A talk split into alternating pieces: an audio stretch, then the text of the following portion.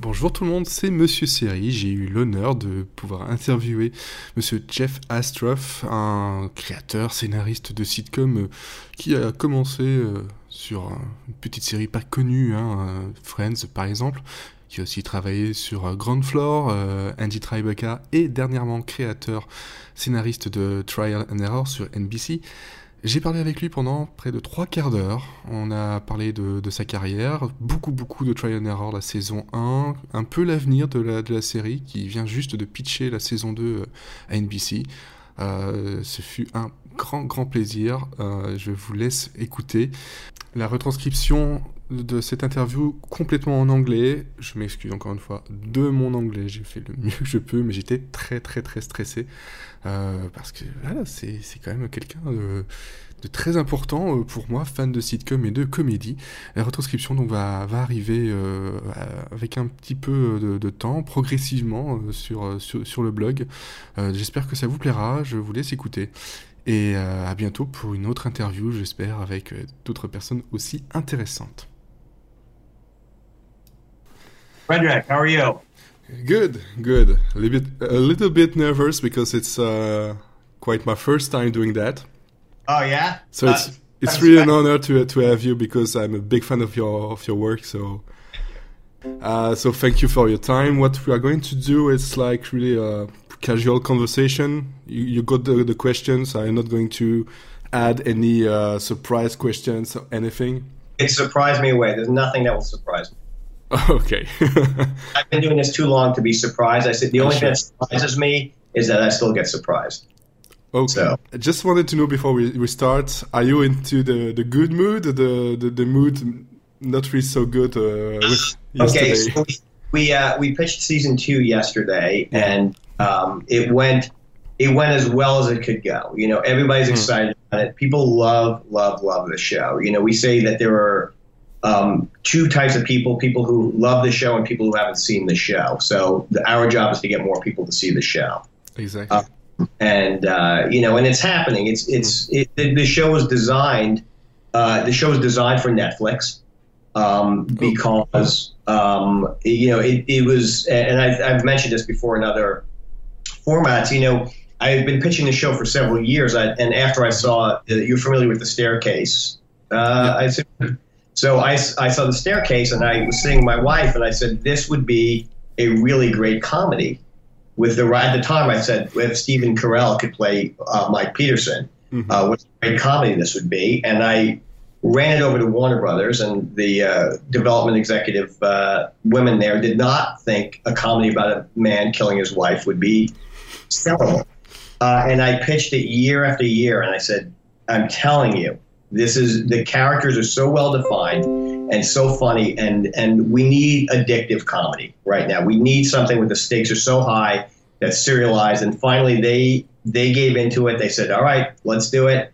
Uh, you can try that as long as you do a multi-camera comedy, a, a family comedy as well, which I did, which is the show uh, that just filmed now called Relatively Happy."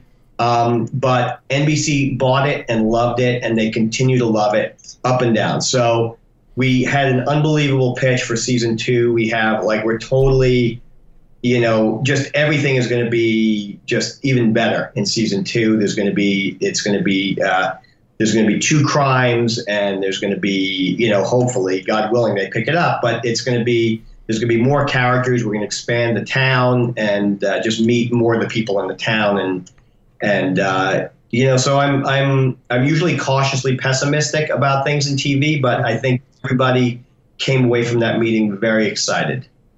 Okay, so, so that's uh, really good news. Just yeah. wait and uh, cross finger that they just yeah. pick it up. It, yeah. That's all we want because I'm ready to go. And you know, and look, the show was designed uh, that every year there's going to be a new uh, new star and a new uh, a new crime, and and um, mm-hmm. and uh, that's what they bought. And it's just a matter of getting people to see this. But uh, I was very I I came away very happy. Okay, good. So we started with uh, new things about Trier. so it's uh, it's a bit uh, a, a bit one of my question, I think. Um, but we're going to start really the, uh, the interview about just introducing yourself. Okay. Uh, so you made uh, quite a lot of sitcoms, mainly. I didn't see any other style or genre than the sitcoms. So yes, I've only I've been doing this this year in December will be my uh, 25th year actually uh, as part of the Writers Guild. I saw that, um, and I've been I started out in sitcoms. I've only done sitcoms in my uh, in my 25 years. I've actually only done multi-camera sitcoms. I don't know if you know the difference. A multi-camera sitcom is yeah. in front of a live audience. Uh, the most famous uh, I worked on was I was at Friends at the beginning for the first two seasons of Friends. I actually wrote the first episode of Friends that wasn't the pilot, um, where Phoebe uh, finds a thumb in her soda, called the one with the thumb. Um, and then um, the other, I've worked on a lot of. I mean, you could check my my resume is uh, will eat up your data plan. Um, and then last year, for the first time, two years ago, uh, I worked on my first single camera show called Angie Tribeca, uh, because a friend of mine was um, was running that show. A friend of mine from Friends, Ira Ungerleider, and he said, "Hey, would you help me out?" Because I love that type of like you know Police Squad and uh, Airplane, Zucker Brothers humor. I love like silly humor. And I said, "Sure," and I did that, and then I didn't realize that that would just change my really creative life forever because I loved it so much. And then when I pitched Trial and Error, which is a single camera, Mm-hmm. I I love the genre. You can go so much deeper and it's so much funnier. And and you know we we actually shot this show using documentary filmmakers, so it's to have that authentic look. So I've only done comedy. The closest I've ever come to drama is Trial and Error. And um, a few years ago, because when the comedy market was getting really uh, sparse, I asked my agent maybe I should do drama, and he said no way. He said you just can't. That's my skill is I'm stuck in the life and the body of a comedy writer. So that said, if for some reason Trial and Error didn't come back, I would experiment with drama next year because I really um, I like the storytelling. Yeah, you you want to try in some new things, some uh, putting Yeah. you in danger with uh, some new uh, genre, maybe.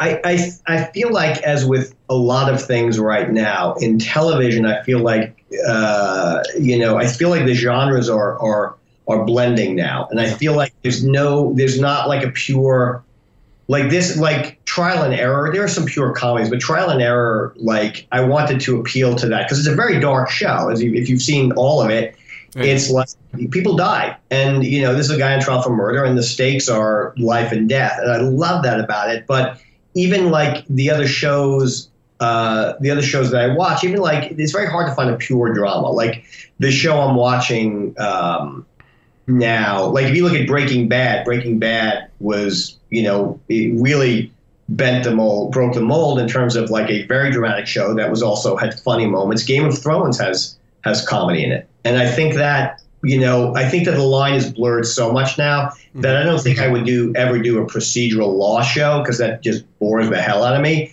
But I would put a comedy spin on an hour long, and and I think that's I mean, I think that's what has uh, good has come out of all these channels and all these outlets is that the lines now are completely are completely bent. And and in fact, I don't watch. There aren't that many comedies that I'm watching right now. I'm watching the dramas that uh, the shows I'm watching now are dramas.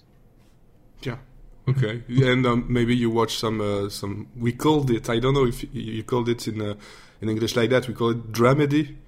Yes, a dramedy. Dramedy, So like uh, you're the worst. That's one of my the, the one that comes from my head. That it's really funny but really dark uh, as well. right. So I have to get into you are the worst. I mean, there's so much. I I just honestly, candidly, I just discovered um, the Americans. And so I'm like just been binge watching The Americans, which is fantastic. Which isn't a lot of comedy, but it's unbelievable. Uh, I would I hear great things about You Are the Worst. I want to watch that. I'm watching Legion, uh, Fargo, and again, Fargo is another show that has elements of comedy in it, Oh yeah. uh, as, as does Legion. I mean, you know, um, so you know, those, but that yes, that is definitely my type of show. I mean, catastrophe is more funny than than dramatic, but there's certainly drama in it, and and really, it's anything with high stakes. I'm enjoying, and and and that's what's very difficult for me to go back to the multi-camera format is because the stakes are usually not as high. It's like you know you're watching a play, and you know everything gets resolved in 22 minutes. I like the fact that you know um, that things don't get resolved so easily. and there's ethical dilemmas, and and I think that people audiences are so sophisticated now that that's what makes a show appealing. Yeah. Sure, sure. That that was again one of my questions because the second one was about the yeah it's 25 years now and you made a lot of sitcoms but the the, the genre evolved a lot because there yeah. is like we we said there is not really only funny shows yeah we have Angie, uh, Angie Tribeca that is really funny and no drama at all yes. Uh, even for me trial and error that yeah it's dramatic because there are some murder there is some uh, difficult case but it's so funny that even the murder are funny well, that is that's what we did. The the what we wanted to do was because if, again, if you watch the staircase, the staircase is very. It's the characters are so extreme in it, and so many of these documentaries. I mean, I've been binge watching honestly in preparation for season two. I've been binge watching a lot of uh, true crime, and the characters are so extreme. And and really, all comedy is is you're taking an extreme character and you're just turning it 15 degrees, and that's really all trial and error is. But I think I think just because there's so much more information now available to people, and we're exposed to news, and you know, and it, it, the news almost always seems to be bad now. I think people people have built up a tolerance just to pure silliness and pure, you know, and I think people have become more sophisticated, and and I think that's good. I think that's why we're seeing peak TV now is because you know people's minds have just been opened up more, and it's just really like this is, um, you know, I moved out to LA in the golden age. I was an investment banker in New York, and basically in you know in the late '80s, investment banking was on the down uh, downtrend, and um, TV writing was on the uptrend because you know. Don't forget, you had like in the early '90s when I came out to LA. That's when like you know Friends and Seinfeld were happening, and and that was the golden age of the multicam. And this is the golden age, I think. Really, it's the, the best television that's ever been now. And and I think it's hard excuse me, I think it's hard to capture that same audience uh, with a multi-camera right now because of that. Because single camera looks cooler and better, but everybody wants a successful multi-cam because there's more money in it. Do they maybe want a, comedy that looks more uh, realistic or more uh, less theatrical? That like with the multi uh, the multi camera, it just looks like okay, it's been made for an audience in front of an audience and more, uh, yeah, less realistic than the uh, single one. I mean, it's you know, the truth is nobody knows what works. Like, no, if I knew if I knew what worked, I'd be so far out of here already. I would have I would have hit my payday and left. Nobody knows what works. Everything is because everything you see on TV, somebody thinks that the talking dog is going to be the thing that everybody relates to, or that you know you wouldn't predict that a bunch of nerds was going to be the best selling show in history, you know, or you know, Seinfeld. You know, you can't, you still can't go in and use Seinfeld as a model of doing a TV show because it was an anomaly. You know, Friends, don't forget, Friends was six failed actors getting together who became the most famous, you know, show in the world. So um, nobody knows what works. It's all it's all lightning in a bottle. And if you hit the if you hit the zeitgeist at the right time, then then you're lucky. If not, you know, you keep trying. Yeah, that's a, that's the only things to do is to, to keep trying to to keep faith on what you do. Yes, you can't just try to. And everybody, you know, I, have been developing. I've been trying to do pilots and filming pilots for years. And everybody says, well, what's in right now is um, family sitcom. Everybody wants a, a diverse family sitcom. Well, they don't know. They're just guessing that because the networks would be more successful if they knew. Yeah, because so, it works on ABC, so they think it, it will work on every uh, channel or network. Right, and so I never like to do that. I always write what's in my uh, what's what I have a burning passion to write, and you know, and trial and error was something I've wanted to write for a long time. Um, and it's fun to write, and it makes me think in a different way, and it's kind of like reinvigorated me and creatively. So, you know, and it happened to be it was picked up because it was in the zeitgeist because of making a murder and serial um, you know, and the Jinx. So I lucked out timing wise, but we had it written before any of those shows. I think, yeah, you just hit the, the right time because I think it was like 10 years that you were trying to, to sell that show or the, the, the idea of the show? No, for late four or five years. For, okay. uh, I know you just dis- discovered the, uh, the, the documentary ten years ago or or, or more, uh, but yeah, with now the um, yeah the uh, the Jinx or those kind of show, they it's easier to sell a show that is mocking the the, the, the first. Right, and and also, which is very interesting, though, our audience when you know when they test these shows to death, and um, they they the audience that watch the show, and still, if you look at like Twitter and stuff, people still do not necessarily. Only a small part of the audience is familiar with the true crime format. A lot of people compare the show to Parks and Rec, and will say, "Oh, they just this is a Parks and Rec spinoff." To be honest, I watch a little of Parks and Rec, but I'm not in that really camp of, of people. I like Parks and Rec. After the first season, I've watched, you know, um, I like it. I like the style, but this was never meant to. This was never meant to be a Parks and Rec type show. Uh, it only happened to be, you know, it was meant to be a, a mockumentary.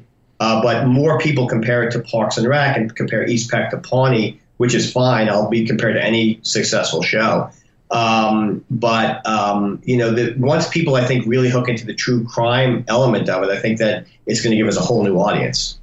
Yeah, but I think for the uh, the Parks and Recreation, because I've when we talked about your show on my podcast, it was one of the things uh, I used. Also, I used the true crime. I used the uh, Parks and Recreation because of the uh, when they look at the camera, uh, the uh, the the town where they are. There is a lot of similarities, but that's not a bad thing. But if it helps people to try it, but maybe it's also a bad thing that oh, it's not really like.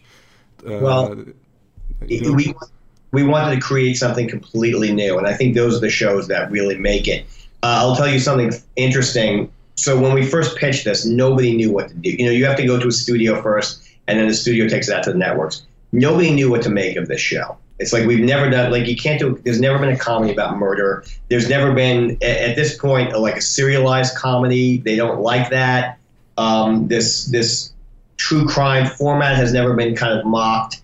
So they didn't know what to make of it. And the selling point, finally, I said it's the office that takes place in a taxidermist. And they were like, yes, we love that. Like, because they knew. and they're like, yes, the office that takes place in a taxidermist. So quickly that it was obvious that that was not the show. But like they originally wanted us to pitch office stories, and you know you see that they try to do that with Powerless, and it didn't stick. You can't just make something an office comedy in a crazy place. It, like there has to be a a raison d'être to use your uh, uh, uh, language um, for a show, and and this show is like it's not just an office comedy. There are office comedy elements, but for me, the fun stuff is people reacting, you know, uh, to unbelievably intense situations in a comedic way, and and to, to murder, and and so I will take the Parks and Rec of it because our director also directed, I think, probably 30 Parks and Recs and a bunch of The Offices, and has won Emmys for The Office, um, and also because I'm a fan, huge fan, especially the British Office, my favorite show in history. Um, and I like, but you know, when we tested the show again with random people, a third of the audience didn't know why the TV, uh, why the actors were talking to them. So that's what we're up against. We're up against people who don't know why there are little people inside their TV talking to them. So you know, there's a lot of challenges that you don't expect. Uh, I, I, didn't know that some people just don't know what why they are talking to me. They, yeah, breaking they, the fourth wall. Yeah, they didn't know the breaking the fourth wall, and and you know our show also has very specific rules um, because we have a documentary um, filmmaker as one of the executive producers, the director Jeff Blitz. Um, you know, when we came in, we originally had the character of the filmmaker in it, and the director then sat with us and said, "Well, that brings up a host of problems." About the type of person that would put themselves in it. When was this shot? is this are you looking at daily footage? Is this a finished documentary? And then you know because we we have these very specific rules that i don't know like modern family there are no rules to the documentary. I don't think people know it's a documentary.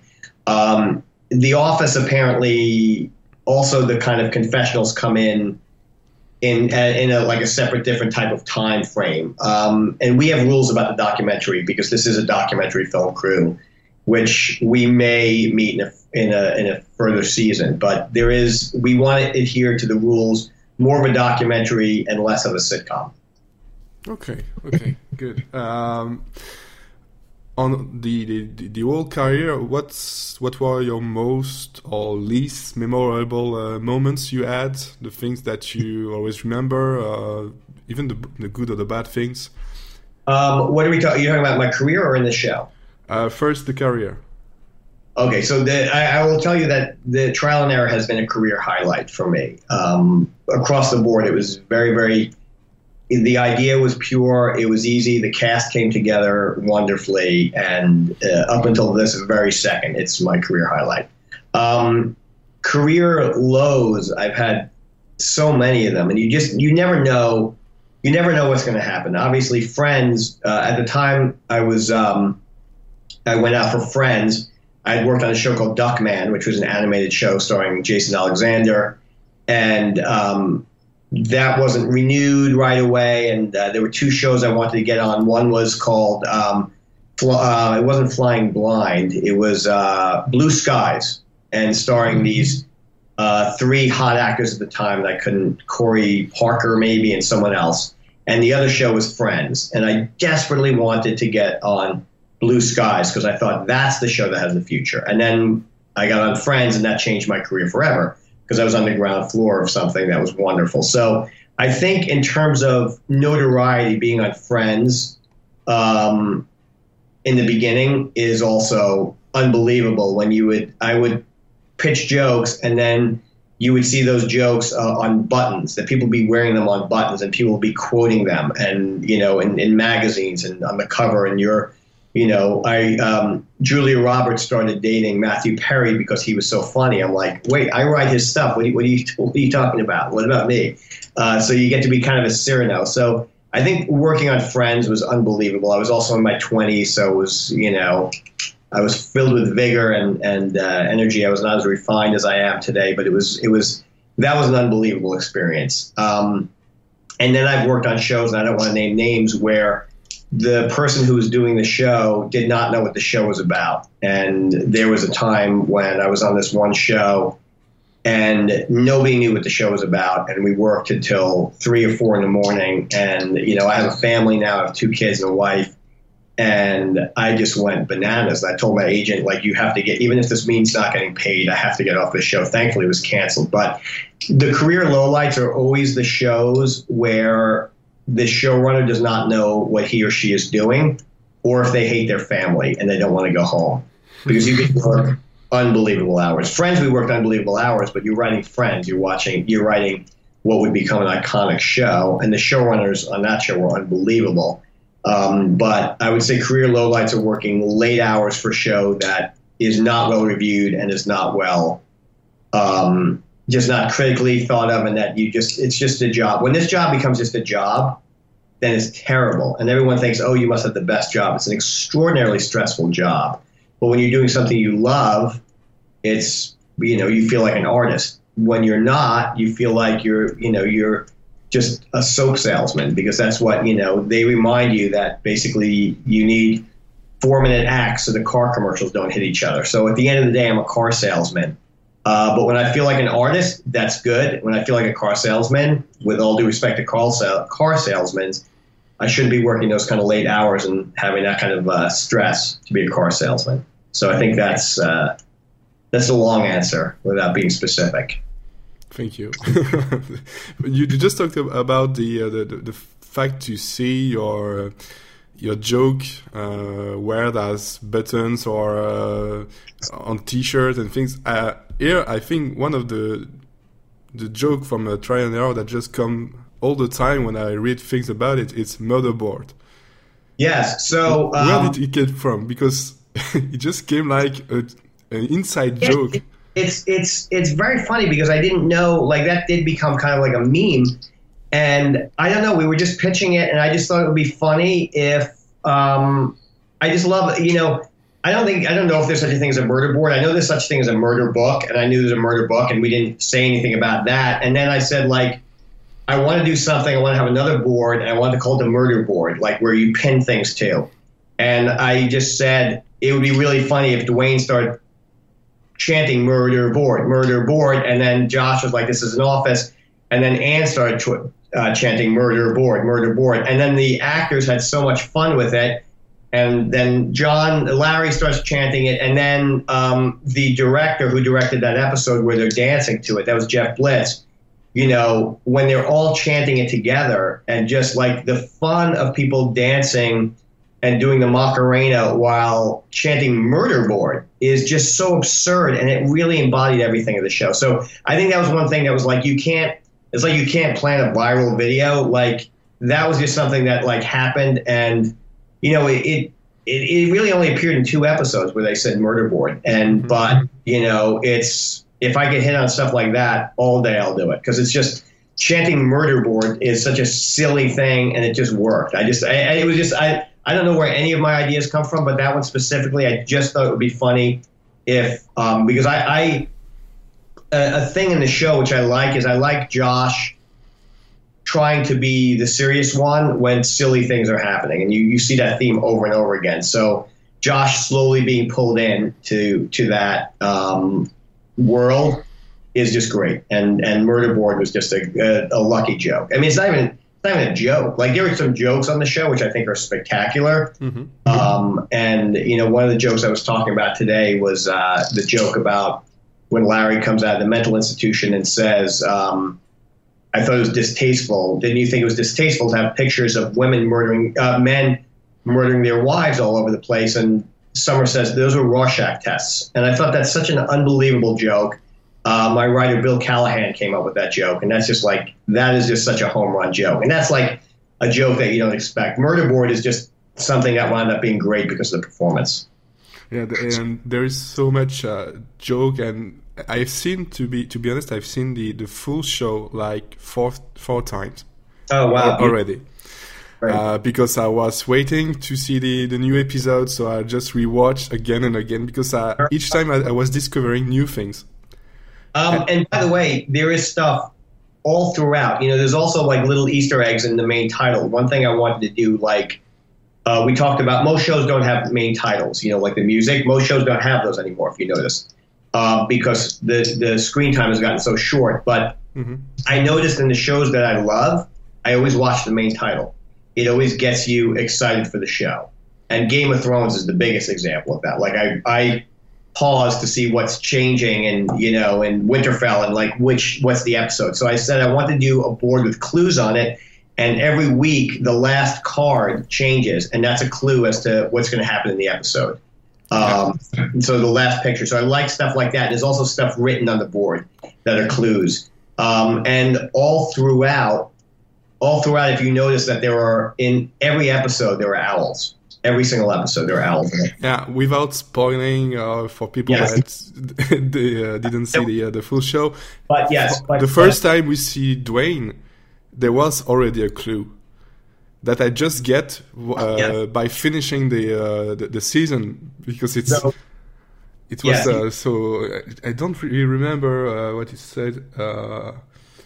he was talking about yeah, birds yes. fly so was, and that was one of the that was one of the pitches uh, original things that we loved that the show would be bookended. But there's all all sorts of things like every we use everything, and there are tons of background jokes. One thing when you watch again is in when Larry's being interviewed at Peck Island Prison. Um, in the deep background, somebody is getting killed as he's talking, and you have to look in the deep background as two prisoners go up and they shank a third guy who's slowly dying throughout the scene. It. You did notice it? Good yeah. for you. It's so there's all sorts of things. If you look at like the animals always have like reactions, there's always jokes for you know, there's always stuff going on in the taxidermist. Like we really wanted to do this show on like so many different levels. And and did you notice on uh, the bus bench where uh, Ann was um, that it said uh, "hiss for mayor"? Uh, no, no, no, that one no. Okay, so go back and watch. And in the finale, Ann's sitting on a bench, and one of the ads is for Hiss for mayor because he's in a coma. And if you recall, their most famous mayor, Sleepy Johnson, was in a coma. So that's like another little, uh, another little joke show. I've also noticed that the uh, the house number of Larry's was uh, one eight seven, like the penal code. Uh, okay, so that is really funny, and that is. I think I just picked a random number and I didn't know that. And um, people, there's so many of those things like that. And like people say, Carolyn Keene is the pseudonym for Nancy Drew, who is Carolyn Keene. I just liked a three word name. I wanted like the I wanted the k sound in her name because she's sharp, and I like Carolyn Keene. I thought like just a sound that would run together like that. Like that's what that was. It wasn't named after that. People, the 187 people pointed out. Uh, people pointed out that our uh, episode that aired on 420, uh, Larry talked about growing weed in his yard. That was complete accident. Um, there was um, there's some other things uh, I forgot, but people point out, oh, Henderson, that it's from Harry and the Hendersons. You know, John wasn't even John. John was the best possible choice for this show, but the part was not written for him. So the, yeah, I've seen the, um, the, the thing that way. Yeah, it's about the movie yeah, because he played in it, and uh, also Dwayne Reed because of the Duane Reade uh, uh oh. pharmacy. But no, so Duane Reade pharmacy was because of that. But then this show, the night of, had a character called Duane Reed, and our show was fil- done filming when the night of uh, premiered. Okay. And people thought like, oh, we borrowed from the night of, and we borrowed other stuff. I don't know. Have you seen the night of? Uh, yeah. Yeah. So night of is brilliant. I love the night of. We borrowed from that for other things. The Carol Anne Keane's rash, for example, we borrowed from that. Um, but um, Dwayne Reed was a, a character you know, uh, my partner Matt Miller had the idea of naming character Dwayne. He said, I like the name Dwayne as a Southern name. I said, then let's call him Dwayne Reed," And that was a good way to, it was just a, a funny inside joke. There's also, which you probably wouldn't know, um, there was somebody, there was a, uh, You're Killing Me, Larry, when uh, Larry throws um, the guy in the animated commercial for East Peck Glass. Uh, there was a, uh, a commercial out here for, I think, mattress salesman and one of them is always going, "You're killing me, Larry," and that's like an homage to that. But it's a local commercial in LA that we pay an homage to. So there's some things that were purposeful, and other things that were just again happy accidents. But I love the 187 thing. I'm going to try to do that this year with uh, in the address for the new uh, suspect because it's it's I love it. Um, uh, about the, the show, there is things that you heard that wasn't true, or people didn't really get it, or like here with the, the, the Carol Anne Keane, uh, they just guess that it was like that, but it's not true. There is other things like that. You heard or read, read about that uh, that wasn't true.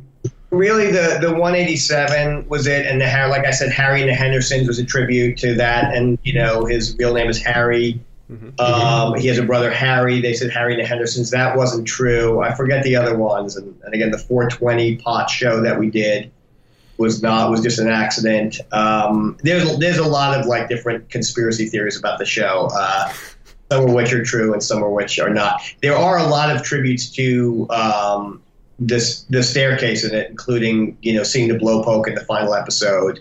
Mm-hmm. Um, we were going to do even leading even harder into that, where I wanted to put the picture from the staircase of the cat at the bottom of the staircase, but we thought we were getting too close to uh, being sued. So, uh, and especially now that Michael Peterson's out of prison, I don't want to cause any trouble. Yeah, sure, sure. Um, after uh, wrapping the the first season, uh, how do you do you feel? You feel that you made something really big, something that was perfect for you, or you were like, um, maybe I can change that or redo that, or um, I do not. It's funny because the the head of our studio said, you know, when you go into pitch a season two, you should always say, this is the mistakes I made. I, I do not. I, I would have any frame of this show represent me in the world. I, I loved every moment of it. I think the actors, and directors, the art people, every single person brought the maximum to this. The writers, uh, there's nothing I would change about this show. Um, and I think it's going to be one of those shows that when people discover it, it's going to be if this again if it were on Netflix, I feel like people would binge it and everyone would be talking about the show. And you know, you even see that on Twitter. People are like, "What? Um, you know, how come no one's talking about this show?" So I don't regret anything about it. I think this was a good intro into the world. Next year, like I said, we're going to have the verdict is going to happen in the middle of the show. um, because a lot of people, what we've heard is people like, well, am I going to really stick around for a verdict? And, you know, is there going to be a verdict? I think people didn't know what the format was now. So next year, there's going to be uh, two different crimes. There's going to be that intersect. There's going to be a verdict towards the first half of the show. Um, and we're going to also expand the world a little bit. We're going to meet the DA that Carol Anne Keane is um, is running against. Uh, we'll meet uh, probably Dwayne's brother cousin. Um, I just want to expand the world now. Now that we have these great characters, you don't have to spend so much time setting them up. We just want to see more of East Peck, and there are whole different pockets of East Peck that I have thought of that we haven't even gotten to yet. So, you know, I think this was a good start. This show is meant to be 13 episodes, just because you it leaves you wanting more.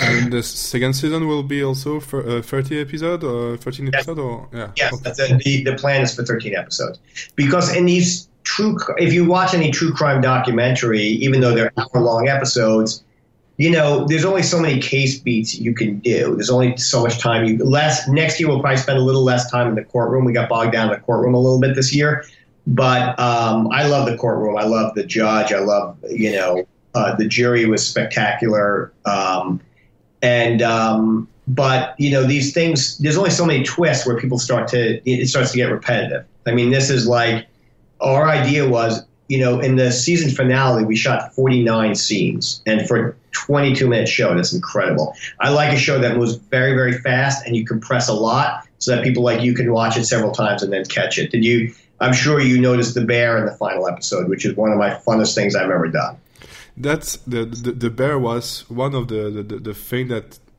gets me to, to to want to watch the show because on the the poster you get behind you yes just seeing the all the name of the character and seeing the bear called the bear yes.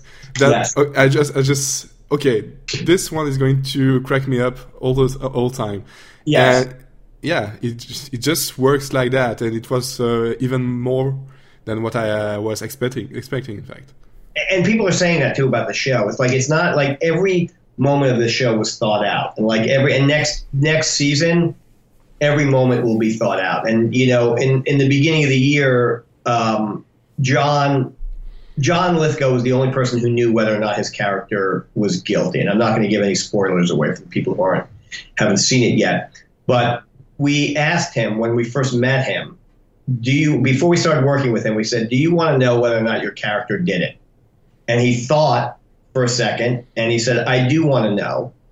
And so we told him and we said, This is what happened. And he said, I will never betray that. I will never let you know if I'm innocent or guilty. And I said, That's exactly right. And we don't want to know.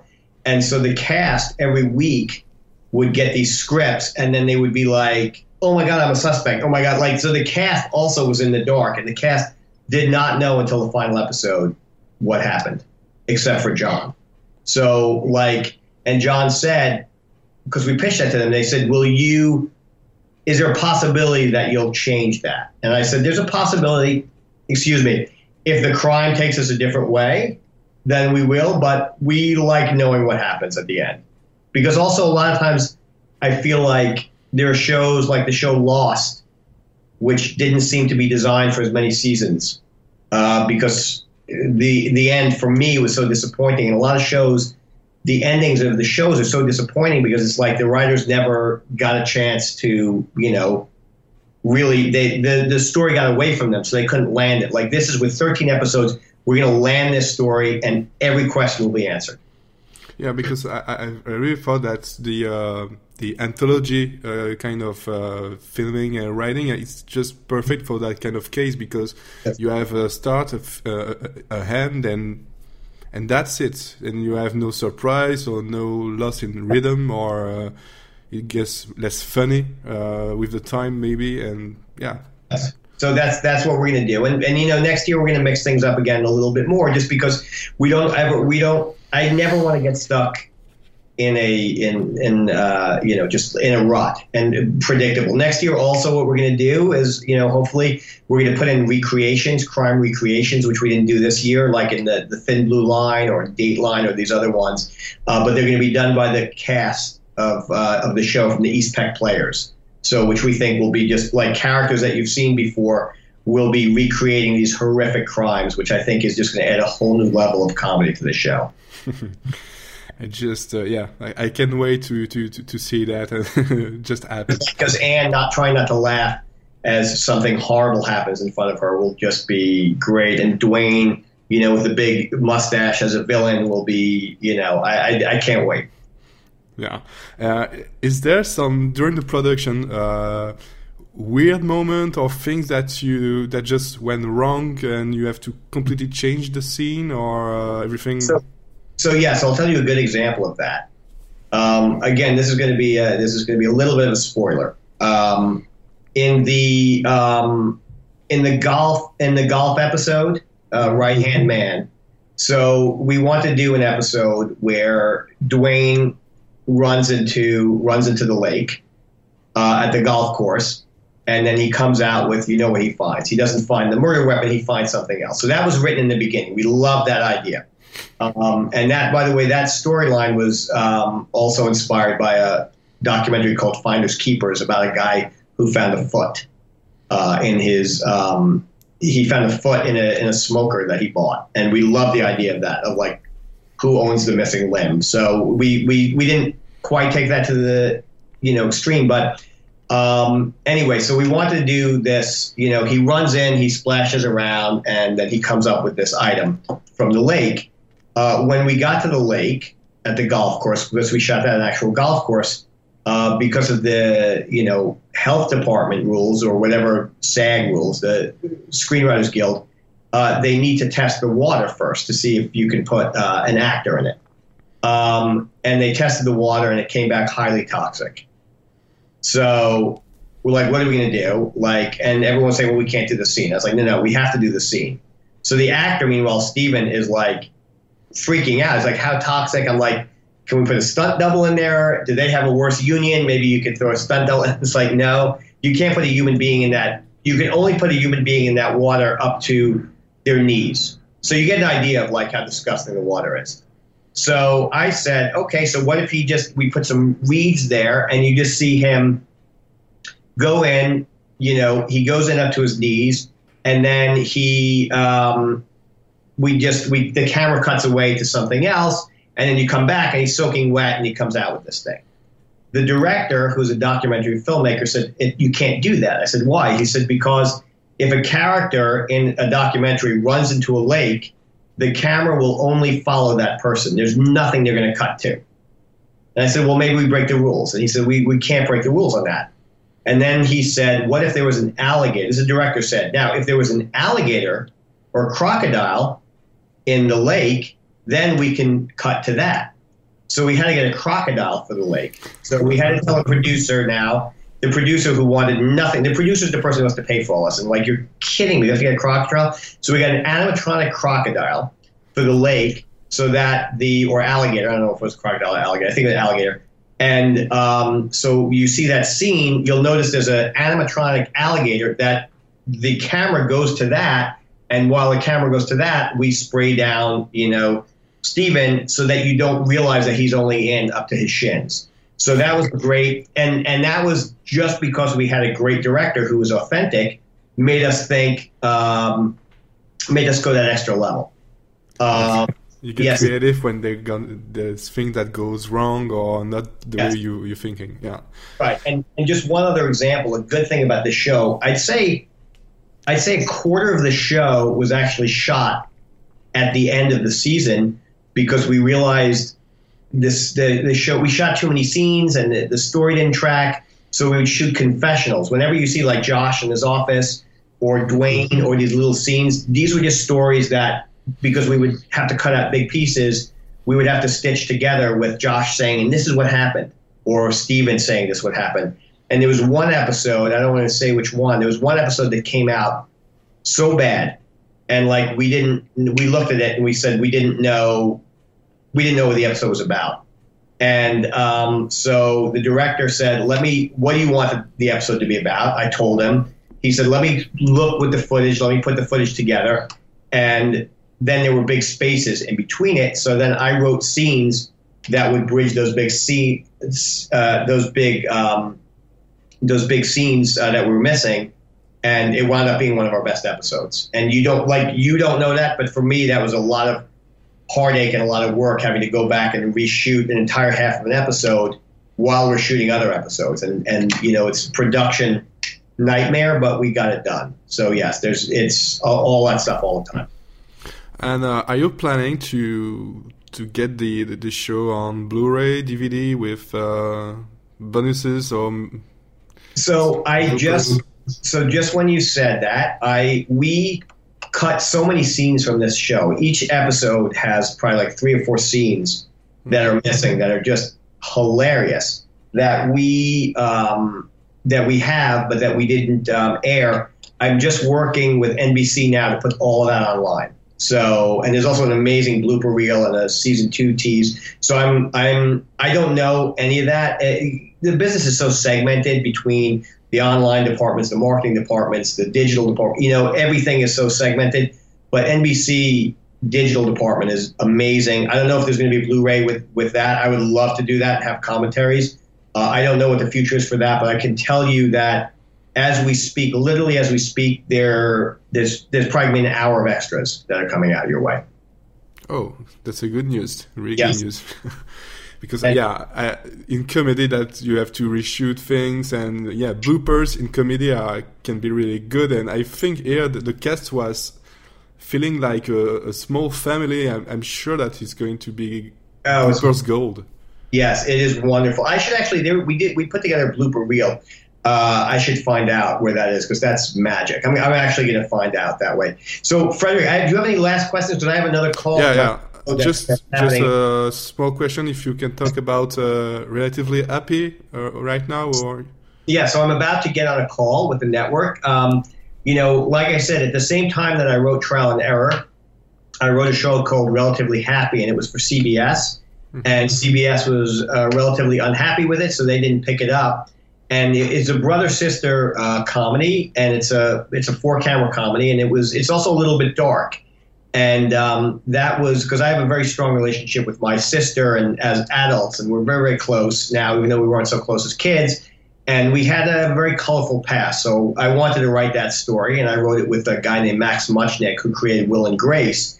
And when Will and Grace came back, Max thought, you know what, this is the perfect companion piece for that. So we sold it to NBC and we just shot it. And um, you know, I don't want to compete with Trial and Error at all. That's my firstborn, but uh, we're very happy about it. It's very exciting. So look for that. that. That was one of the things I've seen just before doing the interview, uh, the, the, the news about that, and I was following the uh, the project uh, since it was called Happy Peppers, I think. It was called the Happy Peppers, and they didn't like that name interestingly, the original name of Trial and Error was The Trail. I, I, uh, li- I like the title, like, like because uh, Anne used it uh, also in the first episode. That's what it was. It was called The Trail. That's why, in fact, we we came up with that because when she writes The Trail, that was the title. We loved it. Um, somebody at NBC who has this uh, decision making power said, "I don't like it," and we said, you know, I called up the head of the studio. I said, "This is the line." You know, I'm not changing this. And he said, if you, if they want to call it Bob's TV Law Show, that's what you call it. So we got all these departments together, and the title. I have a list of the titles they wanted to use for the show that are so comic, uh, but Trial and Error now seems to fit the show well. So anyway, hopefully millions of people will discover it. Okay, thank you. I don't going to uh, take your time uh, more if you have another call, but thank you for your time. It's I had like a real blast just talking to you. Uh, uh it's really funny. Uh, if you have any other questions or anything, please feel free to call me, email me anytime, and we'll we'll do it. This is great. Yeah, thank you. Thank, thank you. you so much, Frederick. Bye bye. Bye bye.